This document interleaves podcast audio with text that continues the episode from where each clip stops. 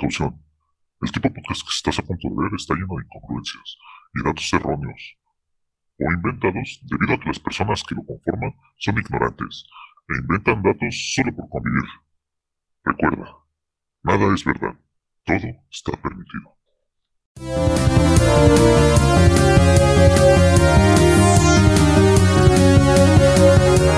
Y bueno, después de una semana de descanso ya hemos regresado, gente bonita. Hola, somos Gululup.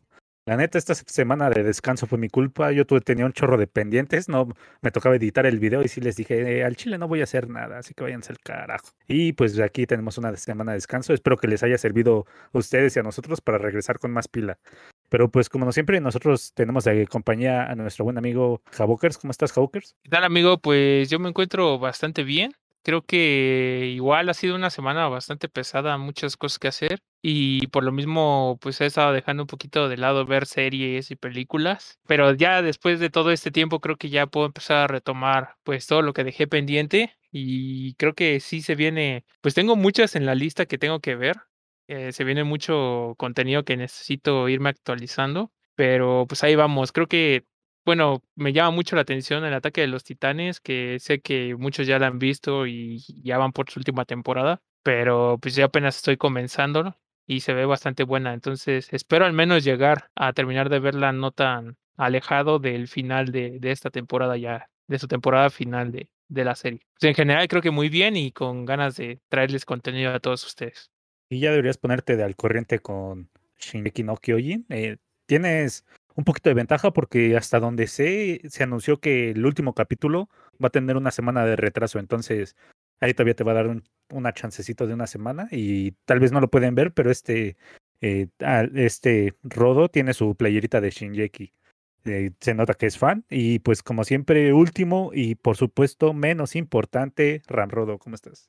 Muy bien, Total Mosh. Igual que ustedes, estuve unos días o semanas este, medio ocupadas, pero sin duda, este, pues estuve entretenido y no me perdí ningún episodio cada domingo de Shingeki no Kyoji, ni de Kimetsu no Yaiba, que ya fue como el último episodio de la, eh, del último arco que es del Distrito Rojo. Creo que a pesar de que no importa lo ocupado que esté, esos dos animes, este, no me los pierdo cada semana.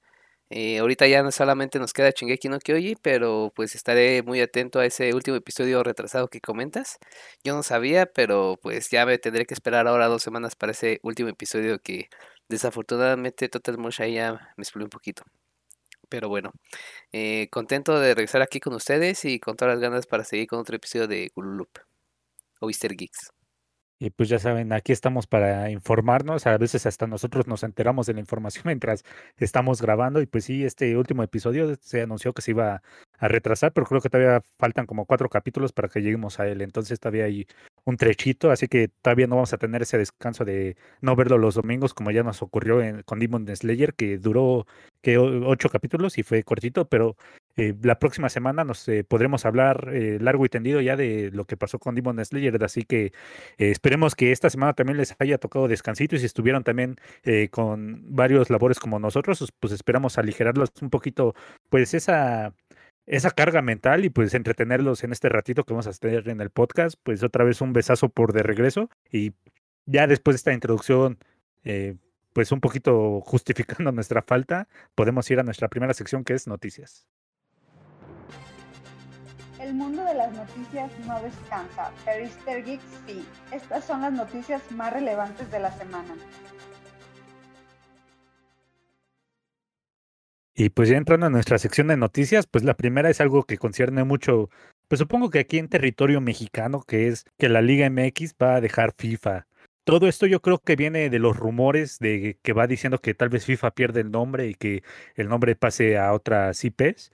Entonces, yo creo que pues no sé, como que la Liga Mexicana está pensando de hay que ir al lugar más relevante. No creo que FIFA pierda relevancia inmediata, pero e, es, es raro pensar la estrategia, ¿no? Que, que pensaron que ya esta noticia es un poquito atrasada, pero, pero ¿cuál habrá sido el razonamiento para decir a dónde podemos ir? He escuchado que existe algo llamado eh, Pro Evolution Soccer, ¿no? Pero ya no se llama Pro Evolution Soccer. Ah, pues vamos a eFootball o lo que tenga Konami ahorita. y parece que no conocen la reputación que ha estado cargando durante todo el año pasado, ¿no? O sea, no sé cuál habrá sido la elección y pues también sabemos que van a llegar eh, más juegos de, del deporte de fútbol. Eh, no, no, me acuerdo cómo se, eh, se llamaba el otro. Ah, se, se, me fue el nombre de, del otro proyecto que también se está haciendo de fútbol, pero se me hace raro que, que pierdan o decidieran vender la exclusividad, la exclusividad de la liga hacia otro lugar. No sé, ¿ustedes qué piensan? ¿Creen que con esto eFootball puede recuperar un poquito y a lo mejor recordar esas viejas épocas de cuando en Play 1 comprábamos el juego de Winning Eleven y decías, ah, no, voy a jugar con el América? ¿O ya es algo que va a terminar en el olvido tanto la Liga MX pues de forma digital como eFootball que no sé ahorita qué también le esté yendo en el mercado? Pues fíjate que yo creo que hasta el momento es una mala decisión porque por obvias razones ha tenido pues últimamente mala reputación lo que es esta nueva, nueva propuesta de, de Konami, que sabemos que pues está quedando muchísimo a deber. Hay muchas cosas raras en, lo, en los jugadores, eh, muchas críticas a todo su trabajo que, están, que han estado haciendo, porque a mí se me hizo raro desde que salió que, pues, ¿por qué no siguieron utilizando lo mismo que estaban haciendo PES, que se veía muy bien gráficamente todo? De hecho, creo que hasta lo ponía muy superior a FIFA como, como videojuego. Pero pues por culpa de las licencias, obviamente FIFA acaparaba pues todo el público, ¿no? Ahora con esta compra, pues yo digo que no es muy ventajosa para la liga. Mucha gente va a querer jugar o mucha gente está en FIFA por, por obvias razones de las licencias, de jugar con sus equipos de la Liga MX, en especial pues eh, yo creo que enfocándonos solamente a la región de México y parte de Estados Unidos, eh, creo que son los que más van a consumir todo esto y a lo mejor van a hacer la transición ya a este juego y van a dejar de un lado FIFA o a lo mejor van a estar jugando los dos videojuegos, pero sí es una buena estrategia como tal para, para Konami porque de esta manera van a empezar a jalar mucho público mexicano para su juego. Entonces, para ellos está bien, para FIFA como tal, pues es una mala decisión que, o desafortunado, porque también, pues sabemos que México jala mucha gente, no solo, pues digamos que en forma real, ¿no? Yendo a los estadios o a los mundiales, que siempre los mexicanos son, pues la mayoría o es uno de los países que más lleva gente al mundial. Pues ahora también en los videojuegos no se me haría extraño que también jale bastante gente por, por tener la liga y pues la selección mexicana en su juego. Eh, entonces, pues yo creo que sí es desafortunado para FIFA. Esperemos que no se le vayan a empezar a ir más y más y más ligas, porque si no, pues ahí sí van a estar en un problema bastante serio. Pero pues en general creo que, pues si no te gusta la liga mexicana, pues creo que no, no hay ninguna repercusión eh, grande sobre FIFA como tal para ti. Y pues aquí creo que lo interesante también es ver el punto de vista de alguien que es eh, más aficionado a FIFA que nosotros, que es eh, Ram Rodok, quien no se perdía antes de comprar su FIFA anual y estaba ahí cada rato. También sabemos que es un americanista de corazón, de esos que se sacan la playera y enseñan las chichis cuando gana una final. Entonces, pues hay que ver qué, qué le gana más, si el lado nacionalista de jugar la de jugar la Liga MX o jugar pues el nivel competitivo que ha estado usando siempre en, eh, FIFA. ¿Tú, ¿Cuál es tu opinión, Rodo? Yo la verdad es que pues fuera de los videojuegos sí me gusta la Liga MX, más por como tú mencionas de que me gusta apoyar a mi equipo y a lo mejor y una que otra vez jugarlo en videojuegos en FIFA. Pero pues como bien comentas, yo estaba más enfocado a como a nivel competitivo y ahí obviamente no juegas con los equipos de la América o de la Chivas o del Cruz Azul, sino escoges como que a clubes deportivos internacionales muy buenos. Eh, pero siempre como que hay ciertas cosas, por ejemplo, si juegas Ultimate Team, puedes comprar el uniforme de la América o de tu equipo favorito de la liga y ponérselo a tu equipo de Ultimate Team. Entonces, básicamente es como estás jugando con los mejores jugadores del mundo en FIFA, pero tienes como algo distintivo, ¿no? Que es como algo que te gusta, como tener a la playa de la América o la playa del Cruz Azul. Pero que ya no puedes hacer ni eso, creo que a nosotros al menos que nos gusta como apoyar a nuestros equipos tanto fuera como dentro de los videojuegos, pues creo que sí va a estar un poco difícil no poder hacer eso. Pero pues yo siento como dice Jabo que también es una mala decisión, que a pesar de que digan que ellos lo hacen para que la Liga MX llegue a nuevos niveles, a nuevos horizontes, tal, tal, tal, porque Konami representa una gran empresa, tal, tal. Yo siento que la verdad se fueron más por el dinero, de que a lo mejor les ofrecieron buena lana, que más por ayudar a la, al desarrollo de videojuegos aquí en México. Se supone que hay como una liga de liga mexicana de videojuegos o supongo o espero que haya como un consejo acá nacionalista en donde diga, no, pues ¿qué le conviene más a la historia de videojuegos aquí en México? ¿Nos conviene movernos para Konami? ¿Nos conviene movernos para EA? No creo que sea así, pero creo que nos hace falta mucho toda esa parte de control de los, videojuegos aquí en nuestro país para que esas decisiones como que ayuden más al desarrollo y a la promoción de los videojuegos que nada más dejarse llevar por dinero, ¿no? Como siempre ha, ha pasado este, en el fútbol mexicano. Pero, pues desafortunadamente ya no voy a poder jugar con el América ni tener cosas de la Liga MX en mis videojuegos o en los próximos FIFAs, que me desanima bastante. Pero, pues, ¿qué se puede hacer, no? Esperemos que más adelante haya pues más personas involucradas, que se preocupen en verdad por, por el desarrollo y por el interés de los gamers de aquí de México, que se, que se dejen llevar más por la lana, pero pues, ¿qué, qué, qué puedo decir? La neta estoy decepcionado, pero ya veremos qué pasa después. No, y de lo que mencionaste hay muchas cosas interesantes que tocar, como eh, pues tú qué piensas que puede haber algo que quiera como que regular o ver qué es lo mejor para los videojuegos cuando pues este tenemos un, un presidente que pues que, que quiere cancelar los videojuegos y, pues FIFA es, es violento, ¿no? Pues se barren y hay roca, eso, eso es violencia. No, no, no podemos, no no podemos jugar esas cosas. Entonces, creo que al menos en este sexenio los videojuegos no van a tener como que tanto a su favor del lado, pues, del gobierno, a lo mejor algo nacionalista, tal vez no, no hay algo que les vaya a impulsar durante este gobierno y quién sabe si en el futuro vaya a ocurrir, espero que, que ocurra. Y también FIFA, pues creo que también muchos lo hemos visto como nostalgia, como hace años también jugamos Winning Eleven y jugamos con el Cruz Azul, el América, Toluca y todo eso. Pues creo que mucha gente de, generaciones atrás que no conocieron Winning Eleven eh, crecieron con Pro FIFA, ¿no? Y para al menos los niños mexicanos que han estado creciendo con ellos, pues es eh, ver a su, equipo. Yo durante mucho tiempo fue mi consuelo de ver campeón al Cruz Azul en FIFA. Era, era, el único lugar donde yo lo podía ver campeón. Yo lo hacía campeón. Jugaba en fácil solo para verlo campeón. Entonces, ahorita que ya lo, lo perdemos, pues ya es como de, bueno, ya también mi Cruz Azul fue campeón, así que ya, ya, desde entonces abandoné FIFA, ya no lo he vuelto a tocar.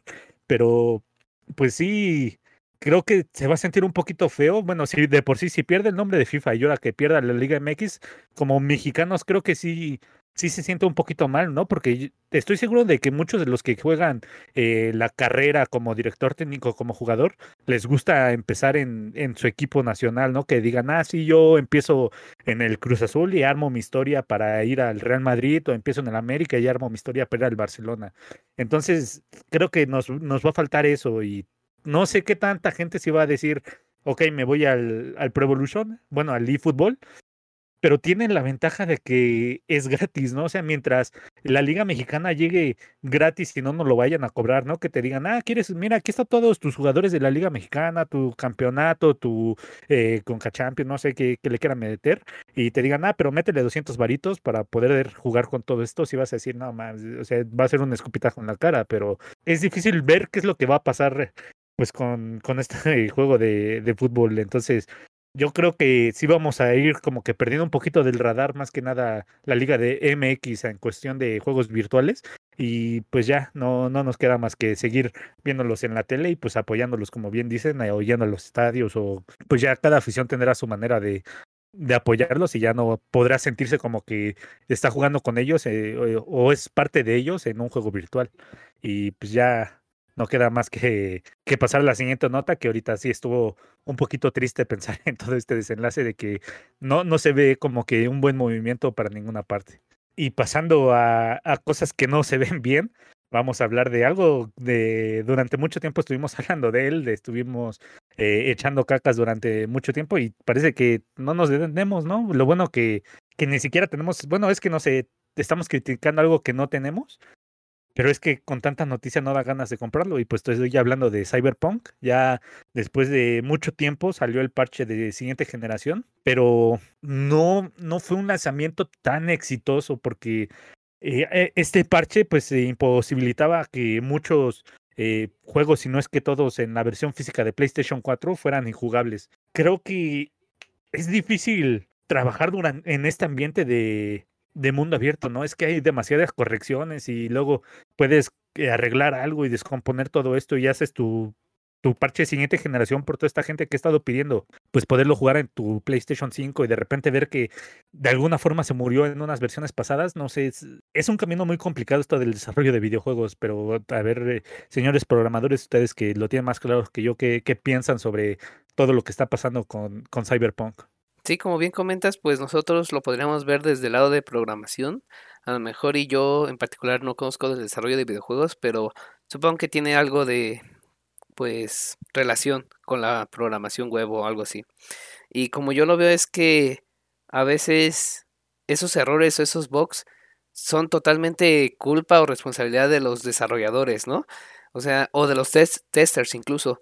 ¿Cómo puedes sacar un parche de actualización que no sirva en consolas de PlayStation 4? O sea, es como si hubieran desarrollado el, el parche, el bug, o más bien el, bug fix, y que no lo pruebes en todas las consolas para ver si en verdad funciona. O sea, imagínate, ese, e, ese juego lo juegan decenas de miles de personas y que no te hayas dedicado 10 minutos a probarlo en tu estudio o en donde estés haciéndolo en un Play 4, en un Play 4 Pro.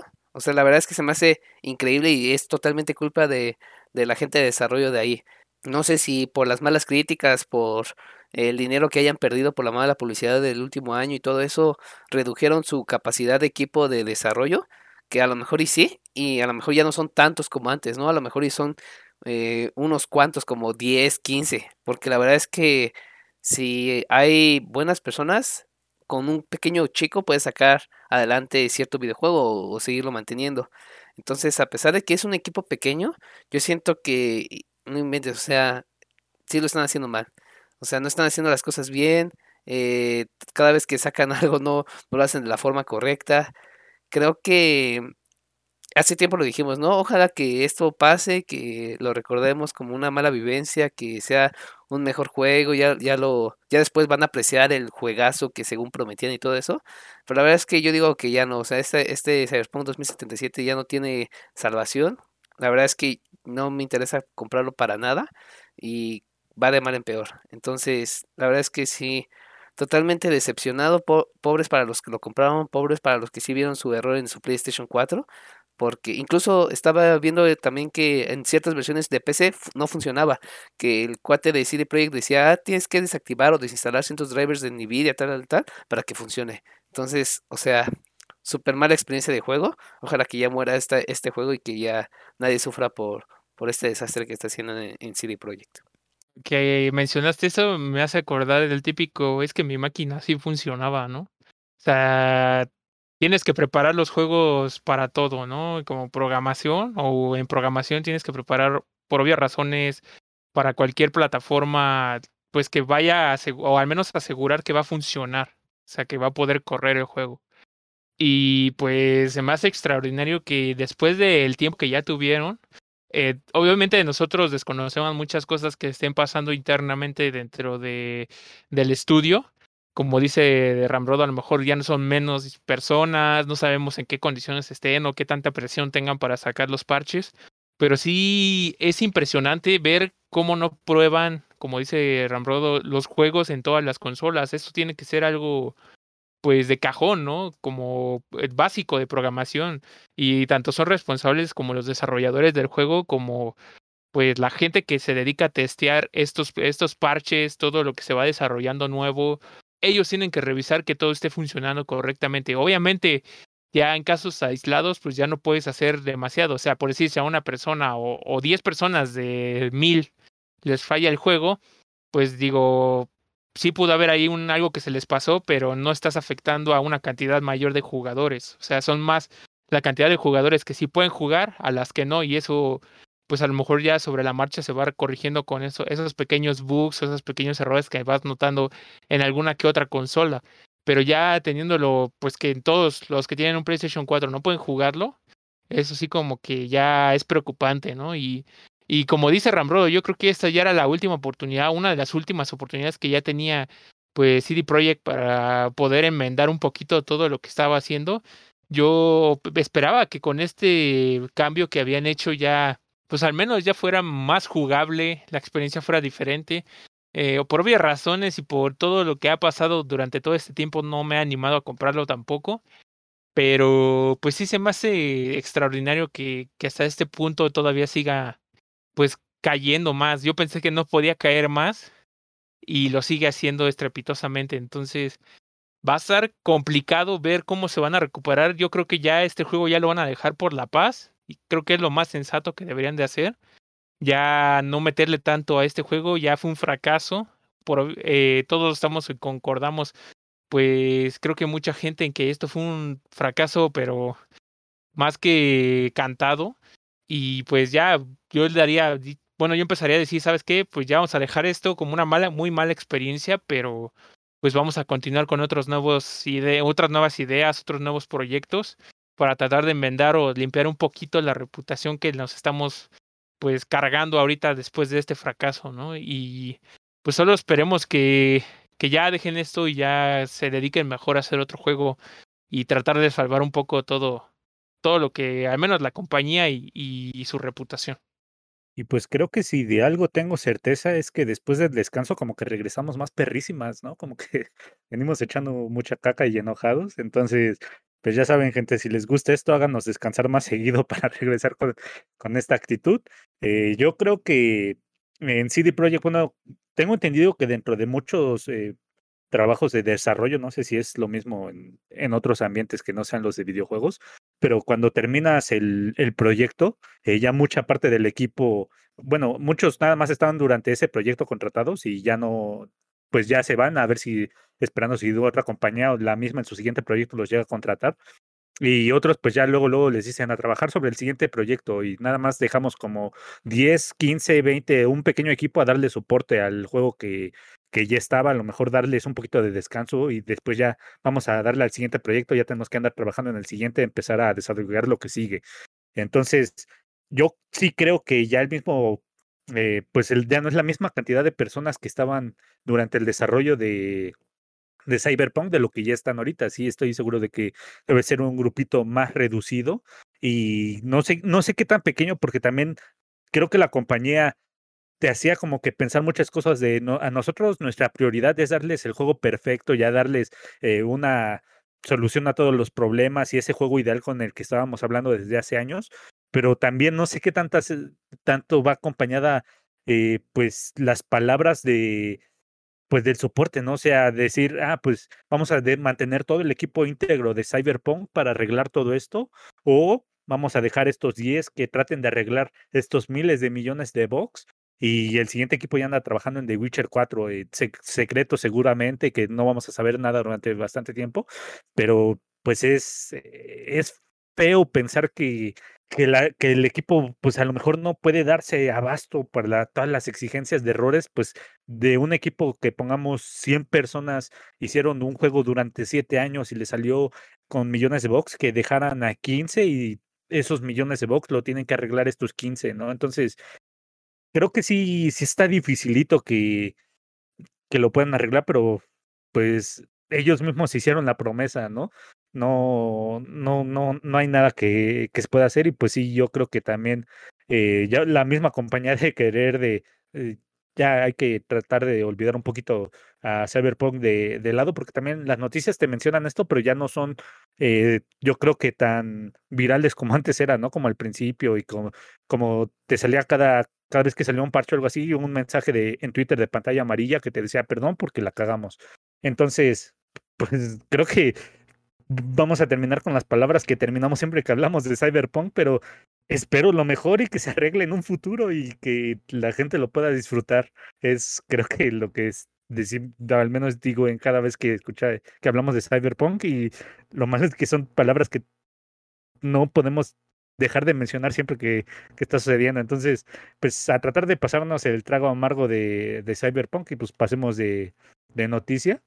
Y pues la última noticia es que Nintendo va a cerrar sus, sus tiendas virtuales de 3DS y Wii U en 2023. Creo que es un poquito golpe duro. Creo que sabemos que en algún momento se van a cerrar las tiendas, ¿no? No pensamos que van a ser eternas. A lo mejor si hay retrocompatibilidad como con Xbox, pensamos así, ah, ya, si se ya no hay producción de Xbox negro o de Xbox 360, pero la tienda nos va a seguir vendiendo los juegos. Pero creo que con consolas como Nintendo, que más que nada como que tienen a ser perecederas, ¿no? Sin este, este eh, pues extra de retrocompatibilidad, como que sí eh, llega un momento en el que dicen, ok, ya no estamos dando servicio a esto, ya no hay tanta gente jugando esta consola, ya eh, la mayoría de gente de 3DS o sobre todo Wii U, pues ya están en el Switch, ya, ya no me están comprando acá y pues ya veremos la manera a lo mejor en un futuro de venderles esos juegos de, de 3DS, pero creo que todos vamos contra, con la mente de que en algún momento va a pasar, pero nunca esperamos que pase hasta que nos llega la noticia, ¿no? Entonces, creo que es algo que sorprende y no al mismo tiempo, pero no sé ustedes, creo que, que ninguno ha tenido 3DS o Wii U, pero ¿qué piensan de de repente ver que algunas, una tienda virtual donde a lo mejor puedes solo comprar ahí cierta cantidad de videojuegos que salieron exclusivos para esa consola se va a perder en el futuro? Sí, creo que Total Mush escogió las noticias más para ponernos mal y de mal humor. Échenle la culpa a él.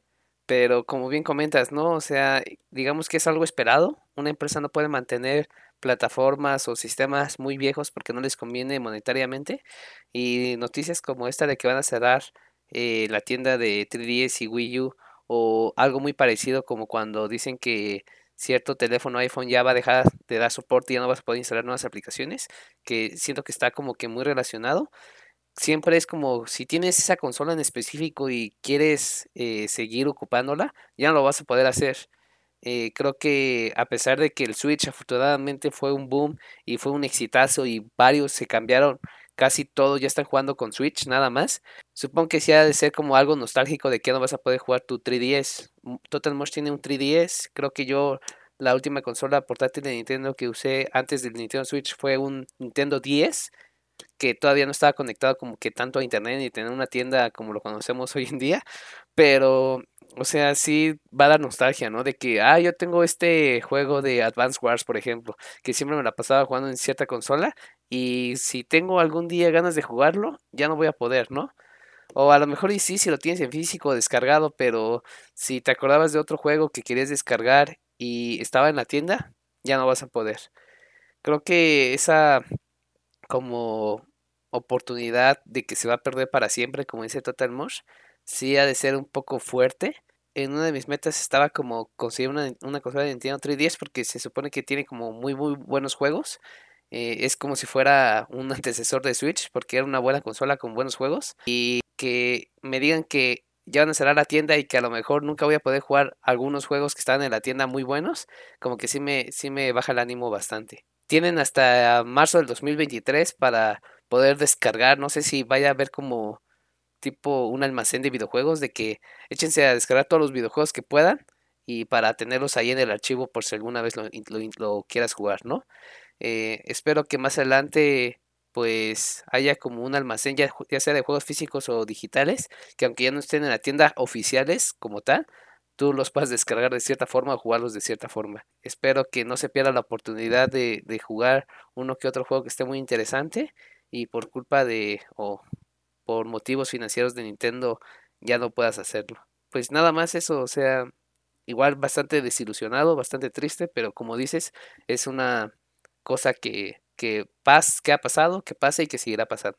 Sí, creo que estoy totalmente de acuerdo con ustedes porque también pienso que cada consola ya se va, pues tiene un tiempo de vida, ¿no? Y creo que ya llega un punto donde ya, como dicen, ya no es sostenible tener soporte. Lo mismo ha pasado con Xbox, lo mismo ha pasado con PlayStation, con, con el PSPO, o, y que ya ha tenido que pues considerarse o, ir cerrando también pues, los servidores de muchas cosas y, y es obvio, ¿no? Obviamente la, la, tecnología y todos los juegos, todas las consolas que van sacando, se van renovando pues cada cierto tiempo y pues para estarle dando mantenimiento a todas, pues es prácticamente imposible y es un gasto demasiado grande, a lo mejor que ya no sale pues digamos que rentable a comparación de los jugadores que a lo mejor todavía tienen en esa consola que quitárselos o quitarle esta posibilidad de descargar cosas, de comprar, a lo mejor ya muchos ya hicieron la transición a Nintendo Switch y es entendible, ¿no?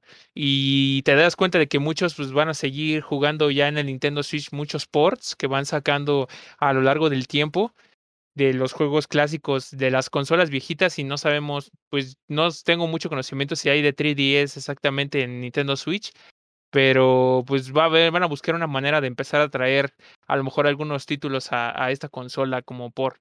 Entonces, pues no creo que te puedas privar del todo de poder llegar a lo mejor a jugar estos juegos, pero para mí también se me hace una consola bastante interesante, un Nintendo 3DS. Yo también lo tenía en mi lista de comprar porque quería jugar muchos juegos de Pokémon y muchos juegos que estaban ahí, pero pues hasta el momento pues creo que ya va a ser más complicado con esta noticia, a menos de que pues ya tengas el juego, pues ya lo hayas comprado o no sé. La cuestión es que pues a lo mejor ya vas a tener que recurrir a otras formas en lugar de tenerlo digital, pero pues de aquí hay formas, hay formas de poderlo seguir jugando. Entonces, sí es medio tristes estas noticias, pero pues creo que sí es parte de, del tiempo y, y creo que a todos nos va a pasar, ¿no? Nuestras consolas, muchas de ellas ya no tienen soporte o dentro de muchos años o algunos cuantos años ya no van a tener soporte y y van a quedar ahí como para el recuerdo mientras tengamos los juegos ahí y podamos seguir disfrutándolas, pues como, no como antes, pero aún así seguir disfrutando de muchos juegos. Entonces, pues yo abogaría más por una posibilidad de que lleguen muchos títulos a, la nueva consola de Nintendo y no se pierda como que, o no se sienta tanto esa pérdida de, de a lo mejor poder seguir comprando, jugando juegos en, en tu Nintendo 3DS, ¿no? Ya lo puedas jugar en tu nueva consola. Pero pues yo creo que esa es mi opinión y, y pues ya creo que también es una forma de empezar a presionar a, a los rezagados de cierta manera a que ya hagan un cambio de generación hacia las nuevas hacia las nuevas consolas que están sacando. Sí, concuerdo con muchas de las cosas que dijeron. Eh, pues una de las pues opciones que más se pueden sugerir en este momento es descarguen pues lo que ya hayan comprado y guarden una memoria y ténganlo ahí esa memoria solo para jugar en su 3DS y recurrir al físico también, ¿no? O sea, eh, pues si querías jugar un Pokémon y ya no vas a poder jugar en la tienda, pues a, comprar el cartucho, que es lo que pues eh, no, nos va a ayudar al final de cuentas, que hay sagas que a lo mejor se van a perder en el, tiempo, los Mario Luigi que solo eran para Nintendo 3DS, pero pues ya eh, solo quedará comprar los cartuchos y a ver si, si no empiezan a subir de precios cuando el siguiente año que digan, ah, ya no hay tienda digital, pues ahora los cartuchos suben de precio porque ya empieza a haber este stock limitado, ¿no? Y también durante toda la noticia, pues me recordó que exactamente creo que el año pasado, no, no recuerdo el mes, este, estuvimos hablando también de, de lo mismo, pero de parte de PlayStation, ¿no? Si no me acuerdo, fue PlayStation Vita y PlayStation 3 que iban a cerrar tiendas y pues lo mismo pensamos que pues hay juegos que se van a perder y otras formas de, recuperarlos y eh, PlayStation se, se, echó un poquito para atrás, pero solo recorrió la fecha. Entonces, pues es lo mismo, nada más eh, veremos que estas cosas sucedan y según en un futuro la tienda de Nintendo Switch también va a dejar de dar soporte a Nintendo Switch y como bien dice Jabokers, es Nintendo, seguro te lo venden en un port. Si un juego vendió suficiente, te lo van a vender en un port a precio completo después.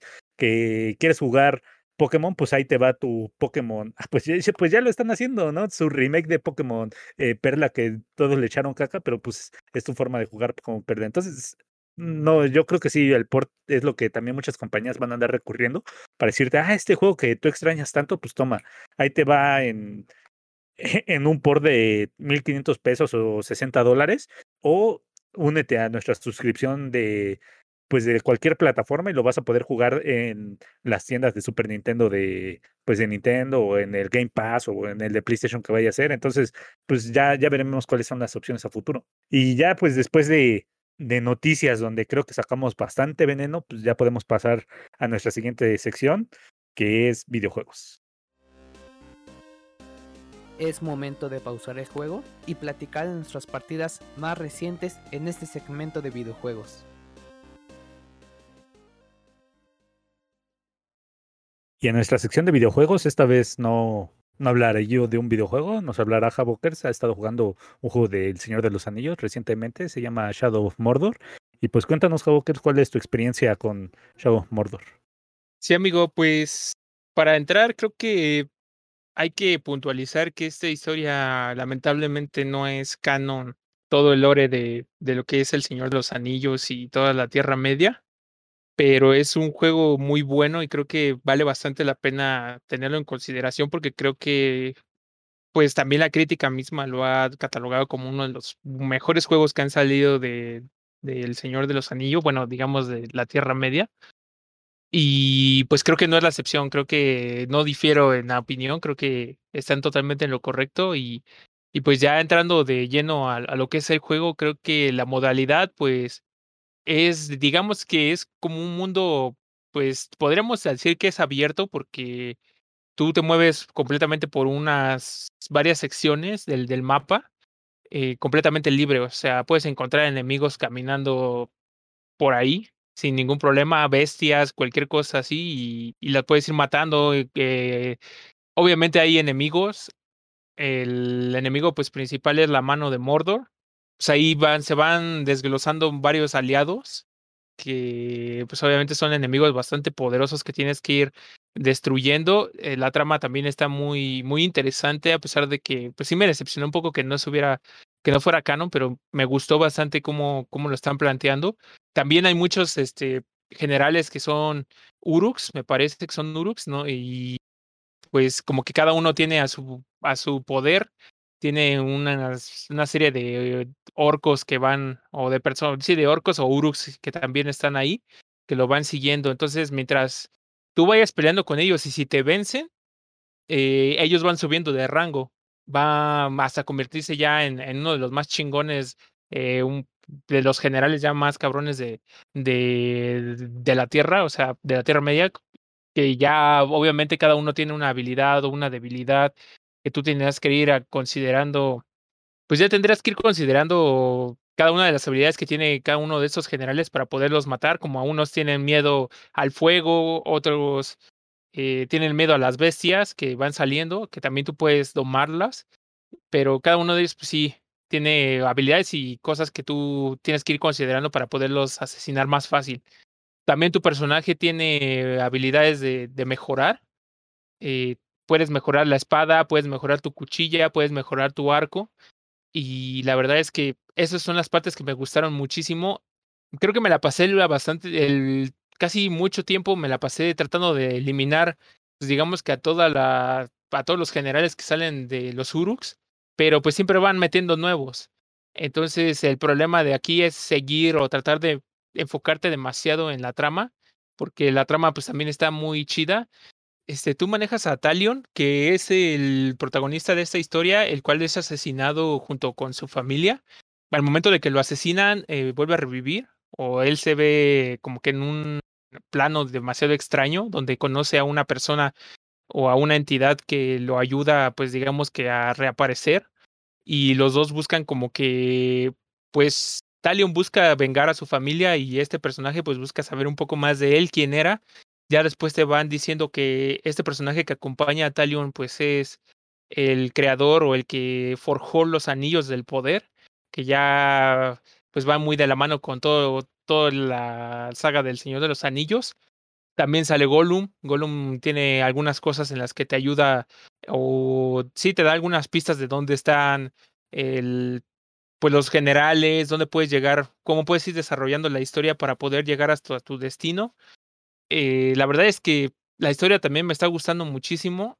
Eh, lamentablemente no la he podido llegar a terminar, pero me gustaría hablar de este juego. Creo que está bastante entretenido. El sistema de batallas me recordó muchísimo a Assassin's Creed. El igual el personaje puede subir o escalar eh, las, las edificaciones o los monumentos que tienen ahí dentro del juego. Y pues obviamente lo que yo amé pues es que puedes mejorar tu personaje. El sistema bueno, me, me dijo Tolamosh que era el sistema Nemesis. Entonces me gustó bastante el juego, me está gustando bastante, creo que vale bastante la pena si no lo has jugado. Creo que yo ya había dejado muy de lado eh, todos los juegos de la Tierra Media. Eh, este juego lo pueden encontrar en el Game Pass. Y pues yo también eh, lo compré por lo mismo de que me interesan mucho los juegos de la Tierra Media. Este y otro juego lo compré en un pack, pero si lo quieren jugar y darle una oportunidad, pues saben que, que está en el Game Pass para poderlo pues probar y denle una oportunidad porque la verdad es que es un, buen juego, un juegazo y creo que pues no sé si no recuerdo si está la última versión o la, la versión de juego del año en el Game Pass, pero pues hay muchísimas cosas adicionales que le van agregando, al menos en el pack que yo compré. Y pues no puedo decir más que jueguenlo. La verdad es que la historia está bastante chida. El, sistema de juego me gustó mucho, a pesar de que no sé cuánto tiempo ya lleve este juego. Creo que ya tiene unos cuantos años, pero no deja de ser divertido y interesante. Entonces, si te gusta mucho seguir la historia de, de la Tierra Media y no te importa si es canon o no, juégalo. La verdad es que está muy bueno, muy frenético. Hay batallas donde te caen hasta tres o cuatro generales, me ha pasado, y sí se pone bastante rudo porque pues te atacan todos a la vez, algunos tienen veneno, otros pues tienen habilidades especiales que te van bajando muy rápido pues la vida. Y pues sí, hay veces que tienes que retroceder un poquito porque hay demasiados enemigos o tienes que empezar a ser tú inteligente y buscar la estrategia de poder eliminar a estos jefes para no, sin tener que traerte encima a tanta, a tanto pues digamos que ejército de, de ellos, ¿no? Para, para poderte atacar a ti y no se vuelva pues como mil Uruks contra ti, ¿no? Y que así está muy cabrón poder matarlos, ¿no? Pero en general creo que es un juego muy interesante y se lo recomiendo jugar. Y creo que pues eso sería mi visión general del juego. No puedo decir mucho porque esa es la modalidad de juego y, sobre la historia como tal pues no la he terminado. Entonces no me gustaría tampoco darle muchos spoilers, creo que ya les dije los suficientes, pero espero que les haya interesado y lo puedan llegar a jugar. Pues ahí tienen un juego que suena bastante recomendable, muy famoso en su momento por el sistema Nemesis, exactamente esto de eh, pues vencer un enemigo y si te mata, pues él va subiendo de rango y si lo matas, pues eh, otro va a llegar a reemplazarlo. Y también eh, un poco pues bombardeado porque este sistema Nemesis también lo registraron, entonces ningún otro juego que no sea de Warner Bros. lo puede ocupar, entonces eso es una de las cosas que a la industria no le gustó mucho, pero un gran juego, como bien dijo Javokers, y pues ya, eh, gran recomendación y podemos pasar a nuestra siguiente sección que es Watchando. Las series y películas nunca terminan, por eso, a continuación sigue nuestro Watchando semanal.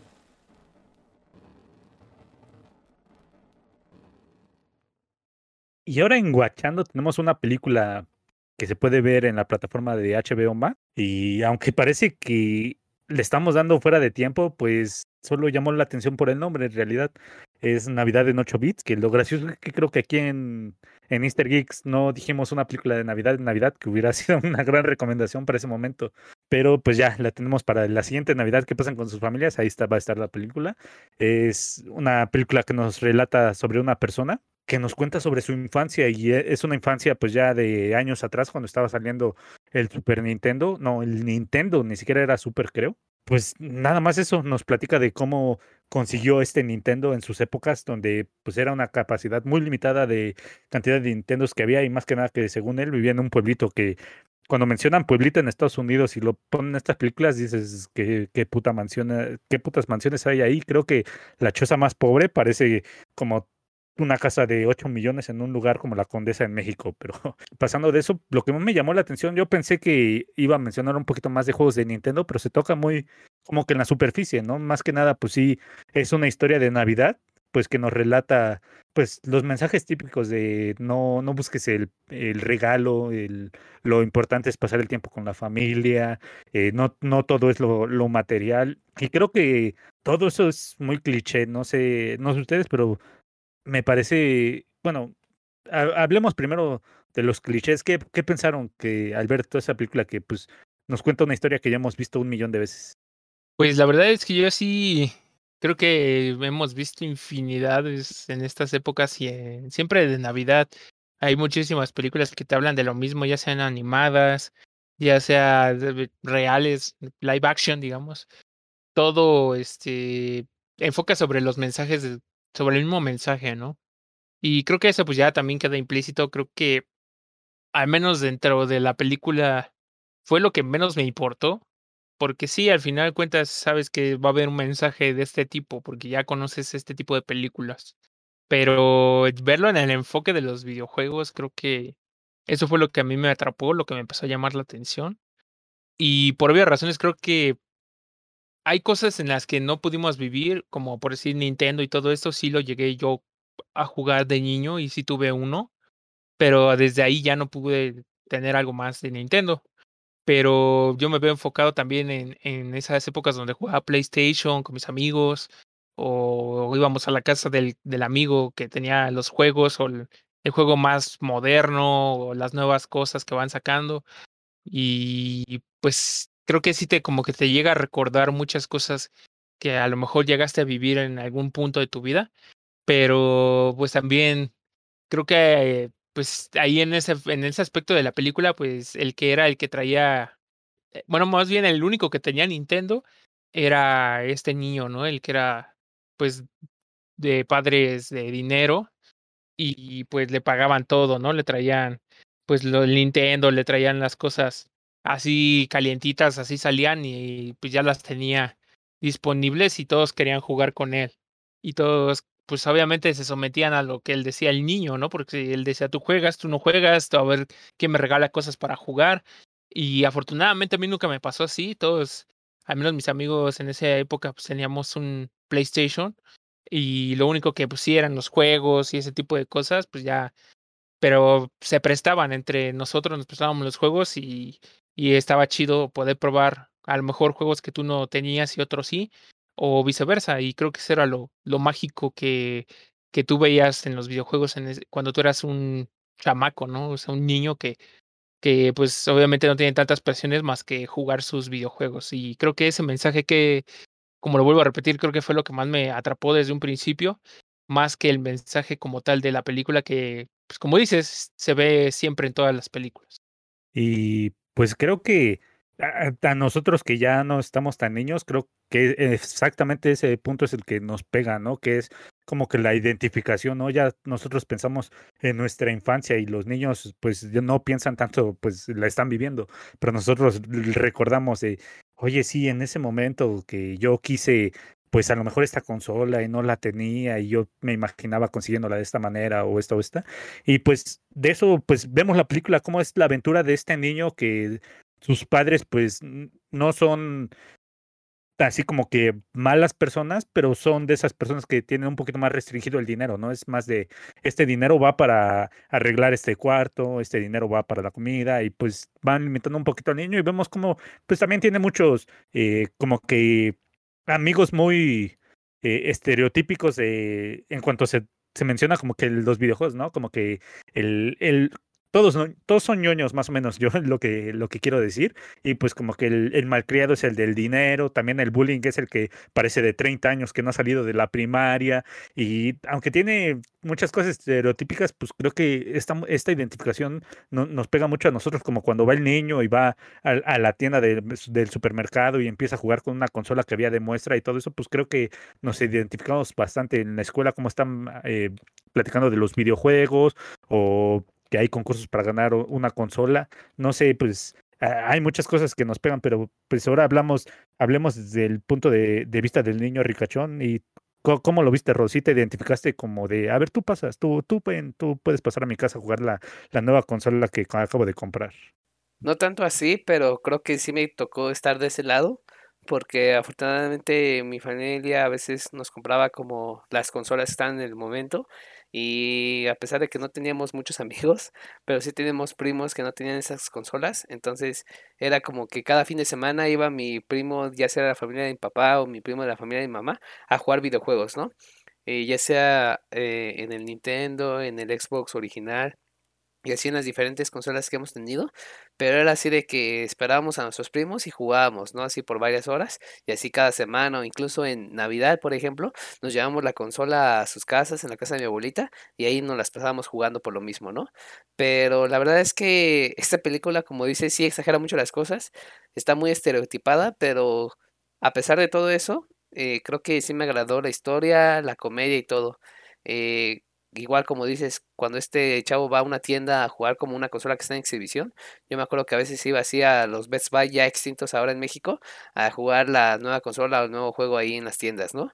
Y creo que te hace recordar ciertas cosas de cuando eras de niño y aparte como es una buena historia de cómo la va contando este actor de que, ah, mira, te voy a contar los 12 pasos que hice para poder conseguir una Nintendo, ¿no? Y le empieza a contar como si fuera una historia de aventura y, por ejemplo, cuando están en el camión, que hacen todo su plan para que su compañero, el niño, vomite así como litros y litros de vómito mientras este cuate se baja y va a la tienda a conseguir una Nintendo. O sea, todo eso creo que la historia la cuentan muy bien. Hay diferentes tramas, este, les cuesta mucho trabajo conseguir una consola. Y a pesar de que, como bien comenta Javokers, el mensaje es el mismo, creo que yo estuve más enfocado en cómo giraba todo en torno a los nuevos accesorios de la consola y a la consola en sí, que a los mensajes como tal. Eh, un accesorio que igual se me quedó muy grabado, que es cuando les llega como unos guantes que puedes conectar a la consola y que este cuate según dice, no, con estos guantes les voy a ganar a todos, y cual no es un accesorio que quedó en el olvido, que no sirvió para nada, y se enoja bastante, tira el monitor y aplasta un gatito, un perrito, creo. Eso fue, me causó un chingo de risa, este, pero muy divertido, la verdad. A pesar de que son muy estereotipadas, creo que cada uno de sus amigos tiene algo muy chistoso, como el cuate que es este eh, mentiroso por default, que exagera mucho las cosas y que al final como que tiene su protagonismo diciendo una mentira y que se la cree, ¿no? Y ayuda como para conseguir la consola de Nintendo. Entonces, eh, me latió todas esas escenas, tiene pues varia- varios puntos de, interés y, de y de emoción. Y al final, a pesar de que el mensaje es el mismo, también me latió de que, ah, pues lo más importante es la familia, que me construyó mi casa de madera en el árbol, y es esta, te la, te la quiero enseñar y medio actual, ¿no? Porque está contando la historia a nuestros días, a una chavita que solo quiere tener el celular y que por ciertas razones no se lo quieren comparar o algo así, no me acuerdo. Pero muy, muy buena película, la verdad es que la disfruté, hay vari- varias eh, cosas de comedia que a pesar de que no es mi género favorito, creo que me entretuvo algo. Y es que la, la película tiene momentos bastante graciosos, como cuando eh, el niño le compran botas rosas, creo, era el color, y no quiere salir a ningún lado y le dicen, ponte tus botas, ¿por qué llegas mojado? No puedes entrar si no te pones tus botas y de repente le dicen, ah, oye, estás usando las botas de esta niña. Y él, no, son mis botas, las compraron en descuento, creo, por eso eran de, de ese color. Entonces creo que, lo digo, muchas cosas es de identificación, ¿no? Porque cuántas veces nosotros no decíamos, no, no quiero ponerme la... eh, la playera rosa que me regaló la abuela, no sé, porque es de niñas.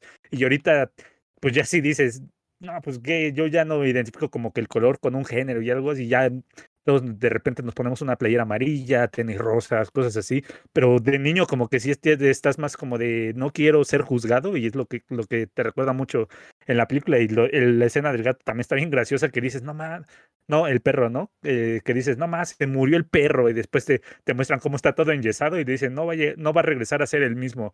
Entonces creo que tiene momentos o chistazos que sí, que sí están muy graciosos o eh, al, al final de cuentas el, el mensaje cuando le está contando que cómo consiguió el Nintendo y nosotros pensamos, ah, entonces eh, llega muchas veces en la que dices, ah, ahí está el Nintendo, ah, ahí está el Nintendo, ahí está el Nintendo y ves que realmente eh, lo que él dice es, no, no, no lo pude conseguir de ninguna de esas maneras que te conté, realmente me puse a trabajar durante todo el verano y al siguiente año ya lo pude comprar.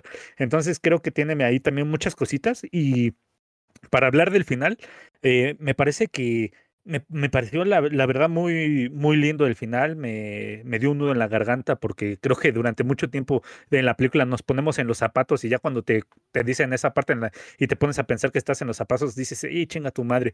Pero también me pareció manipulativo, ¿no? Porque sí, el mensaje está muy bonito de sí, pues es que papá y yo encontramos lo que nos gustaba a los dos y pasamos mucho tiempo, pero lo que me parece que te manipula para que sientas ese nudo en la garganta es que te digan que el papá ya está muerto, ¿no?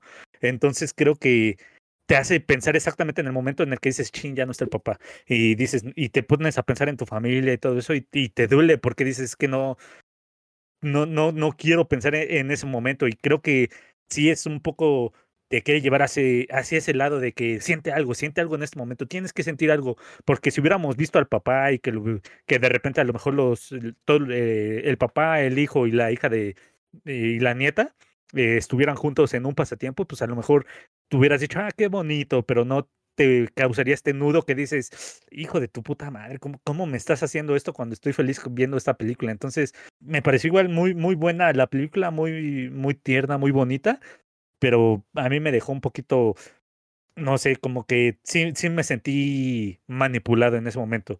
Eh, no sé, miren, no sé si quieran hablar también un poquito de ese tema, pero si, si, si quieren menciónenlo ahorita, pues ya dando calificaciones, porque hemos hablado, creo que al final de cuentas terminamos hablando más de nuestras de nuestros tiempos en ese momento de la infancia que el de la película, que realmente yo creo que es lo que te hace rememorar más que nada la película y para mí es un punto a favor que, que te haga sentir bonito pensar en esas cosas. Pero díganme ustedes cuáles son sus calificaciones y opinión y extiéndanse pues, sobre cualquiera de los temas de la película que hayan faltado por tocar con ustedes. Sí, pues yo eh, le daría una calificación de 3.5. Es una película muy buena para poder ver, eh, volver a repetir. La verdad es que sí, la volvería a ver varias veces. Eh, por, también por todo lo que mueve, como ya lo mencionaste, creo que es bueno pues recordar muchas cosas que tú hacías o que tú jugabas, te hace recordar a ti con tus consolas, muchas cosillas ahí que te llegan pues a los recuerdos. Y como dices, creo que el final sí es muy significativo porque al final de cuentas te das cuenta de que, pues sí, lo importante no son los videojuegos, sino la, gente, ¿no? Tu familia y con quién compartes todo esto. Entonces, pues sí, eh, como dices, yo también me sentí feo al final de la película, pero me pareció, pues no me pareció un final malo y creo que es un final adecuado, a pesar de que la película estuvo cargada de muchas cosas chidas. Eh, también me, sentí un poco de tristeza cuando ya pudieron comprar la, Nintendo y, por creo que resbalarse o, o casi caer o, y caerse, pues la consola quedó destruida por el mismo camión que los estaba llevando. Y sí me quedé así de, no, ma, qué, qué mala onda después de todo el esfuerzo que hicieron, pues para poderla conseguir, vender las cartas, la carta esta de béisbol, creo, que fue la edición especial para poder tener el dinero para comprar una Nintendo para ellos y que quedara destruida en un abrir y cerrar de ojos, creo que, pues sí, como que sí te agüita, ¿no? Tú te pones en los zapatos y dices, no sé qué hubiera hecho yo en ese momento, creo que no sé, me hubiera cortado las venas ahí o me hubiera puesto ahí en medio para que me llevaran todos los autos porque pues sí está cañón que pierdas esa oportunidad de tener tu consola, ¿no? Y luego lo asocias con contigo si tú llegas a perder algo o luego compras algo nuevo y luego luego se te rompe, pues sí te duele, ¿no? Y, creo que esas son las partes chidas de la película que me gustan mucho. También, como dicen, lo del, lo del perro, creo que esa se ganó pues como que el, el puesto número uno porque sí se manchó como, como creo que golpeó la tele y le cayó encima al perro y todos salen corriendo. Y también que uno quería regalar un, una salchicha, ¿no? Un salchichón, creo, de esos gourmet para poder entrar a jugar el protagonista de la historia. Entonces, pues sí, creo que pues hay muchas cosas chidas que a veces a lo mejor tú no viviste como niño, pero pues entiendes también a lo mejor lo que pudo haber pasado en esas épocas, ¿no? Donde recién salió y todos querían tener esa consola, pero pues no todos podían tenerla, ¿no? Como ahorita, pues sabes que muchos quieren tener a lo mejor una consola de última generación, pero no todos pueden tenerla. Pero pues aún así muchos buscan jugar con sus amigos, a lo mejor en la actualidad, que a ver quién tiene la consola y con quién pueden jugar pues estos títulos nuevos que van saliendo en la actualidad. Entonces, pues yo espero que igual eh, eso también quede como que, pues que esta la puedan ver mucho, muchas de las nuevas generaciones y pues aprendan a valorar muchas cosas, entre ellas, pues el poder jugar con, con los amigos, el poder salir con los amigos, el estar afuera también.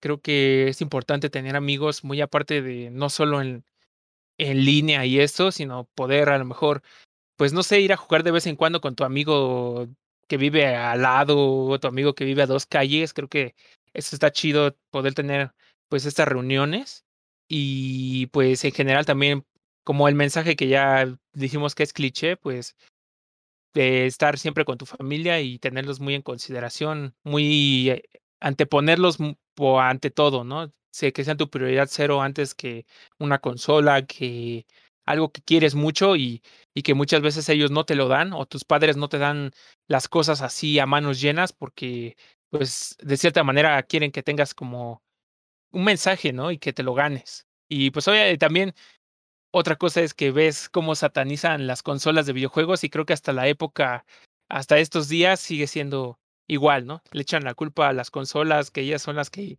malinfluenzan a los niños y son los que las hacen violentos, pero en realidad no son esas cosas. Entonces, pues sí, creo que tiene un toque que, que me gustó muchísimo y pues yo la recomendaría para que la viera. Sí, yo igual la recomiendo, creo que en muy pocas ocasiones como que da el bajón, casi siempre te mantiene como en el suspenso y más o menos cuando ya te aburres como de la historia del pasado, te vuelven a presentar el presente y con ciertas este con ciertas este pues actuaciones o pequeños chistes en el presente, como que hace que, que siga la, la historia fluida. Eh, sobre el final, creo que igual me latió, a pesar de que es muy estereotipado, creo que pues es digamos, único a esa película o diferente a las demás y que dice, ah, nosotros encontramos lo nuestro, ¿no? Y toca como la madera o, o ciertos rayones que ellos hicieron junto con su padre. Entonces, como que dices, ah, está padre que hayan encontrado al final algo que no estuviera relacionado tanto como a los videojuegos, pero que sí encontraron una actividad que pudieran hacer los dos y que pasaron, pues como dice, horas y horas este, disfrutando y aprendiendo el oficio, ¿no? Eh, la verdad es que sí, igual se me hizo un nudo en la garganta y cuando lleva a su hija a la casa de madera en el árbol que construyó con su papá, igual está muy padre ese momento, ¿no? Que le dice, ah, tú vas a recoger todas las cacas del perro y dice, no, ¿cómo puede ser? Es Navidad o algo así, le dice, o Año Nuevo. Y de repente voltea y ya está como la casa construida totalmente con luces. Creo que dice, no te pude conseguir una consola, a tu hermana más o menos creo que sí le pude conseguir una muñeca, igual que era como que súper demandada, pero a ti en vez de una consola te, te doy una casa de, árbol. Entonces creo que mi calificación va a ser de cuatro tiempos compartidos con cinco, porque la verdad es que en muy pocas ocasiones se me hizo lenta y sí me sacó una que otra risa, la verdad. Y creo que yo comparto calificación con Javokers. Para mí es un 3.5. La, la, película me parece muy bonita, un bonito mensaje, aunque muy cliché, y algo perfecto para ver en fechas de Navidad, cosa que no estamos ahorita. Entonces, creo que es una gran película para ver en esas fechas y creo que con eso podemos cerrar la sección de, de Guachando y pasamos a anime y no falta recordarle gente, abracen a su familia, a sus seres queridos y díganle que los quieren mucho. Todos los animes tienen voz y nosotros la escuchamos y compartimos. Esta es nuestra recomendación de anime.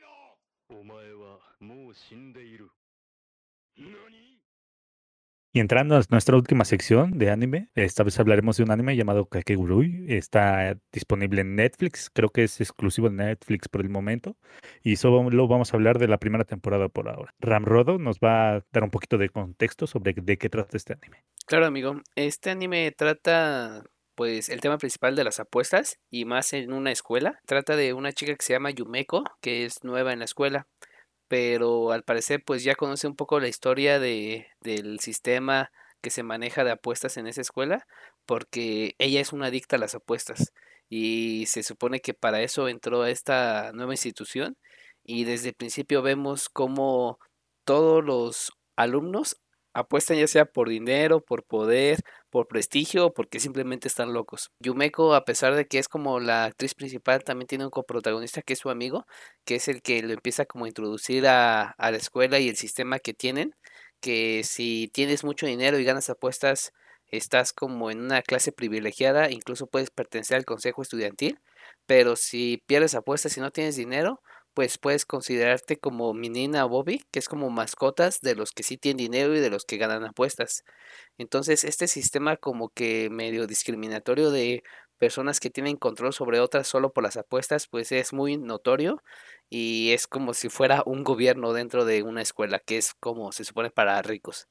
Y básicamente durante todo el anime, anime vemos a esta protagonista que se llama Yumeko estar como apostando primero con ciertos pues personajes de bajo nivel hasta cierto modo o medio populares y cómo va subiendo poco a poco a competir contra personas que ya sean que tienen mucho dinero o que incluso son miembros del consejo estudiantil, ¿no? Creo que esta etapa de andar viendo con quién se enfrenta y cómo hace las apuestas es una parte muy interesante del anime y a pesar de que a lo mejor si a ustedes no les gusta el juego de cartas o las apuestas con dinero, creo que también tiene otros matices que les pudiera gustar, porque ella también maneja como un poco de drama y comedia, y creo que por ese lado también es una buena justificación para ver este anime.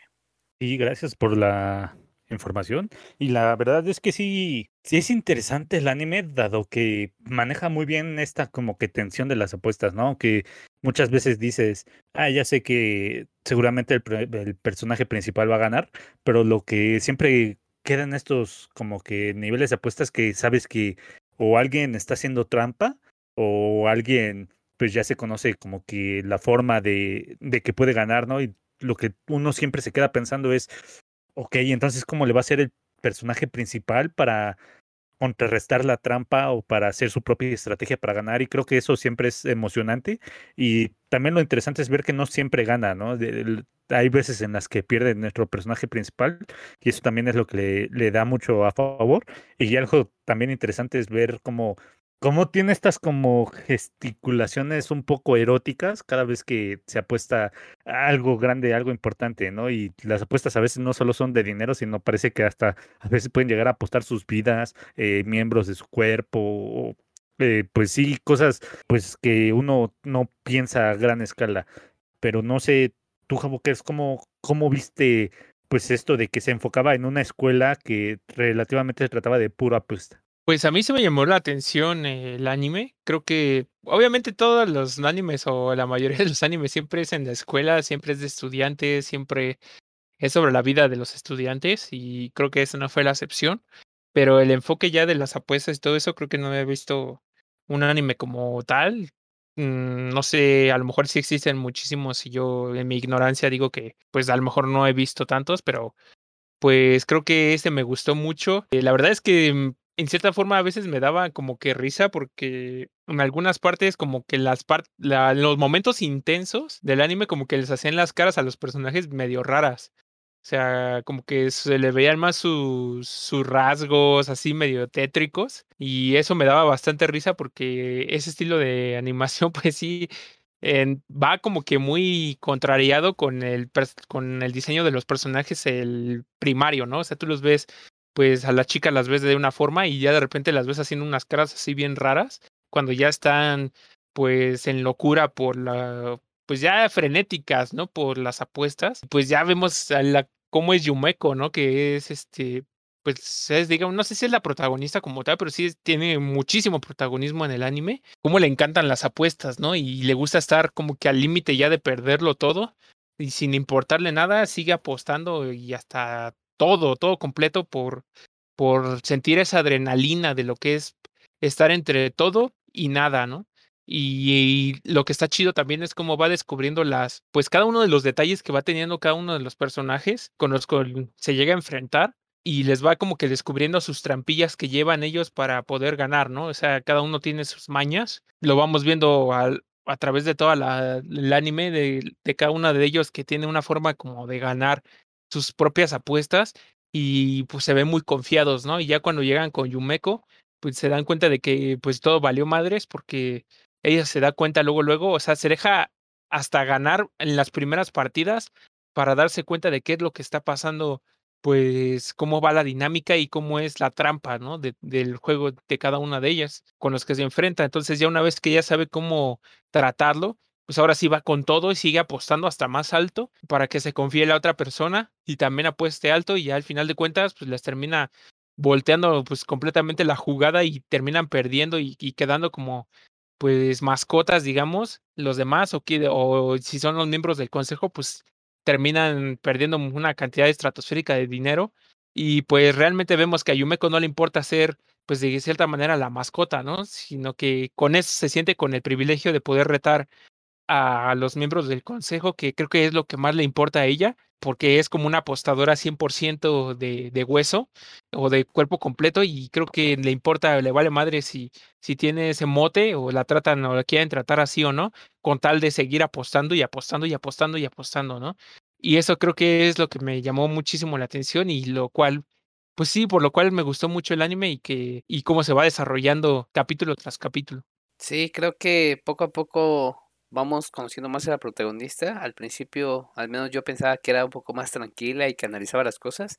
Pero ya como a la mitad del anime vemos que la verdad es que Yumeko sí está súper mega recontra loca, ¿no? O sea, eh, solo apuesta por apostar, por tener, como dice Havokers, ese feeling de perderlo todo o ganarlo todo. Cada vez como que vas preguntándole, preguntándote qué, cómo va a ser el siguiente duelo, ¿no? O la siguiente apuesta y siento que cada vez que va avanzando uno, como que va subiendo más el peligro o, la emoción de, de perderlo todo. Eh, me gustó, por ejemplo, la de las primeras donde pelea o pelea, apuesta contra Mari Mari, que es el de las uñas, que según colecciona uñas de todas las chicas con las que ha perdido, pero cuando pierde contra Yumeko, como que se arranca las uñas con la boca, ¿no? Y está como que todos los dedos desangrándose. Y no, o sea, eso fue como que algo impactante que también como que tiene sangre eh, hasta cierto un poco de violencia, o cuando empieza a jugar con la chica que tiene un parche en el ojo y que esa tipa pues se excita mucho al apostar su propia vida e, en un juego y que maneja balas de verdad con una pistola de verdad y que de alguno u otro modo Yomeko como que cambia la situación y con ayuda de su amigo pues eh, va ganando ciertas apuestas. También vemos que, como bien comenta Havokers, que llega a ser mascota y que, como dice amor, no siempre gana, pero también, incluso siendo mascota, como que tienes un derecho de poder retar a una apuesta a uno de los miembros del consejo, incluso a la presidenta. Entonces, como que el anime te va llevado de que va a apostar contra la presidenta, que se supone pues es la de mayor jerarquía, pero cuando llega una situación de, en donde está el contador, que eh, igual hizo como cierta trampa contra la, la chica pop que cantaba, y ahí aprovecha como que su carta para retarlo a un juego formal, a una apuesta formal. Vemos que a esta tipa solo le encanta apostar y que va a aprovechar cualquier oportunidad para, para sentir como que ese feeling, ¿no? Eh, igual vemos precisamente con esa apuesta del contador como según este chavo tiene todo planeado y que según ya la conoce y todo eso, pero al final se la juega y se la revierte, ¿no? Y apuesta muchísimo dinero junto con su amiga, apostando incluso su vida, la de ambas, porque manejan como que un plan de vida de que si no puedes pagar, pues no te preocupes, vas a hacer lo que nosotros te digamos, ya sea una prostituta, una esposa de un, eh, de un señor muy rico, lo que sea, ¿no? Entonces tienen como su plan de vida para cada una de las personas si es que no tienes dinero para pagar. Entonces creo que tienen muchas reglas, es un sistema como que medio complicado, pero poco a poco eh, va avanzando esta Yumeko hasta jugar contra la presidenta, ¿no? Que yo pensé que también iba a ser una especie de trampa, pero fue como totalmente al azar, ¿no? Casualmente en esa última apuesta, pues la presidenta tiene como la segunda mejor carta del juego y afortunadamente por suerte o por lo que sea, ella, ella y su amigo pues seleccionan la que empataba con, con la tarjeta de la presidenta y ahí se lleva como que un empate, ¿no? Y ya vemos un poquito al final que en realidad como que la que está detrás de todo eso no es la presidenta, sino la chica que tiene siempre la máscara, ¿no? Eh, entonces como que sí te queda una especie de duda, apertura al final de querer saber más de quién es el que en verdad tiene el poder y si Yumeko algún día va a ser la presidenta para cambiar como que todo este sistema de mascotas y no, para que puedan como que mejorar y tratarse mejor a los alumnos como personas y no como mascotas. Pero en general me pareció bueno. Y eso mismo creo que es lo que le hace interesante ver que haya apuestas de distintas formas y no solo sea como que cosas de cartas o pues no sé, cosas de pachencos o, o fichitas. Yo creo que ver que hay juegos que a lo mejor no sé si inventaron para el anime o ya se existían en Japón desde hace mucho tiempo, pero que son cosas interesantes y complicadas, creo que es lo que le hace bastante eh, pues especial este anime, aparte de que creo que en cuanto a animación se ve espectacular cada uno de los cuadros, todo se ve muy bien y los colores son bastante llamativos. Entonces, creo que sí, no sé si llegas a sentir algo por los protagonistas, pero pues al final de cuentas como que sí quieres que pues que el personaje que tú estás apoyando gane, ¿no? Y eso lo hace interesante. Pero pues no sé si ustedes eh, quieran comentar algo más o quieran pasar a calificaciones, porque eh, en general sí ya Rambo nos, nos contó todos los juegos, a menos de que Javokers quiera ahondar en uno en específico que, le haya parecido bastante interesante. Pues no, creo que ya nada más el único juego que, que sentí ya súper extremo, pues fue el de Midari, que era el que cada uno tenía una pistola y agregaba cierto número de balas y lo insertaba, bueno, lo dejaba caer en una, pues como una caja o no sé qué era. y, mostraban ciertas cartas y ya esas cartas, pues la, el que tuviera mayor número de aciertos era el que tenía, creo que derecho a poder agarrar la pistola que fuera y tratar de dispararle a la otra persona. Y pues sí, ese fue el que me llamó más la atención porque pues era ya estaban jugando la vida misma en el juego. Aunque pues ya después, como se desenvolvió todo y que supimos que Midari, pues su intención era perder para que la asesinaran, pues como que ya perdió un poquito de magia, pero pues sí se me hizo bastante extremo el juego como, como tal, muy diferente a los demás. Y pues ya hablando ah, de calificaciones, pues me gustaría darle un 3.5, creo que es un anime bastante interesante de apuestas, eh, tiene muchas cosas que te dejan como que clavado, porque sí me clavé un poco en el, anime y ver cómo, cómo son los juegos, cómo se van desarrollando, cómo tratando de ver o mm, tú mismo como que, no sé, de decir, pues a ver, a lo mejor el truco está aquí o a lo mejor el truco está acá. Y al final de cuentas, pues te das cuenta que fue otra cosa, ¿no? Que no mostraron como tal. Pero pues aún así está chido estar como que viendo al personaje cómo va tratando de desenvolver o de, pues no sé, como de desmenuzar todo el, el juego, perdiendo varias partidas, como dije al principio, y para poder encontrar la trampa de cada uno de ellos, ¿no? Y que al final de cuentas también cuando jugó contra la, la última o la presidenta del consejo, pues ya también estuvo medio, medio cañón, ¿no? Porque una se estaba jugando la permanencia en el instituto y la otra pues también. Entonces, pues ya ver cómo se, cómo queda todo en empate, pues te deja como que la intriga de qué es lo que va a pasar en la siguiente temporada, que como mencionas, pues ya está o ya está saliendo. Y pues sí, me, me llama bastante, bastante la atención seguir viéndola a lo mejor en un futuro. Pero pues en general de esta vez, pues eh, la primera temporada me gustó mucho y le doy calificación de 3.5. Yo igual coincido con Havokers, creo que tiene una calificación de 3.5 Yumekos de 5, porque a pesar de que es un buen anime, en ciertas ocasiones eh, medio baja un poco el interés y vuelve a subir cuando hay una nueva apuesta con un miembro del consejo. Uno de los de las apuestas que menos me gustaron eh, fue cuando reta por primera vez a una miembro del consejo, que es la que siempre como que tiene los ojos cerrados y que su trampa es como eh, mover los palitos o las espadas con un imán en un botecito, que es ayudada por su asistente. Creo que eso como que no me latió tanto, estuvo medio aburrido, pero igual como dice Havokers, las apuestas de la chica con la pistola y con la presidenta, pues sí, están un poco más interesantes, por eso mi calificación. Y creo que yo le daría un 4 porque recuerdo que la primera vez que lo vi hace tiempo me enganché bastante con el anime y lo disfruté bastante. Creo que también fui de engancharme pero no ver todo de un centón y eso me hizo que lo disfrutara mucho más. Entonces sí, sí creo que es algo recomendable que se debe ver y está en Netflix, que es algo que está de fácil acceso, ¿no? Y ya con esto podemos eh, acabar el programa de hoy. Creo que se notó nue- nuestro tiempo de, de- de receso que, que tomamos obligados y pues sí se nos notó un poquito más descansados y tranquilos. Eh, ¿algo que, que quieran agregar para el despido? No, nada, que continúen viendo animes, que sigan jugando mucho, que disfruten a su, a su familia. Creo que este episodio tocamos muchos temas, pero siempre y cuando lo disfruten, creo que todo está bien. Y si nosotros podemos ayudarles dándole recomendaciones o opciones de juegos, creo que eso nos emociona bastante. Y nada más. Y pues no se olviden de seguirnos en nuestras redes sociales eh, y dejarnos algún comentario. Creo que eso es lo más importante para conocer sus opiniones y poder mejorar nuestro contenido cada semana. Pues ahí está, gente. Pues no nos queda más que darles un abrazo, decirles eh, que los queremos co- como son nuestra parte querida de todos eh, este podcast y pues nos vemos la siguiente semana. Nos vemos. Hasta la siguiente, Frikis de Pascua.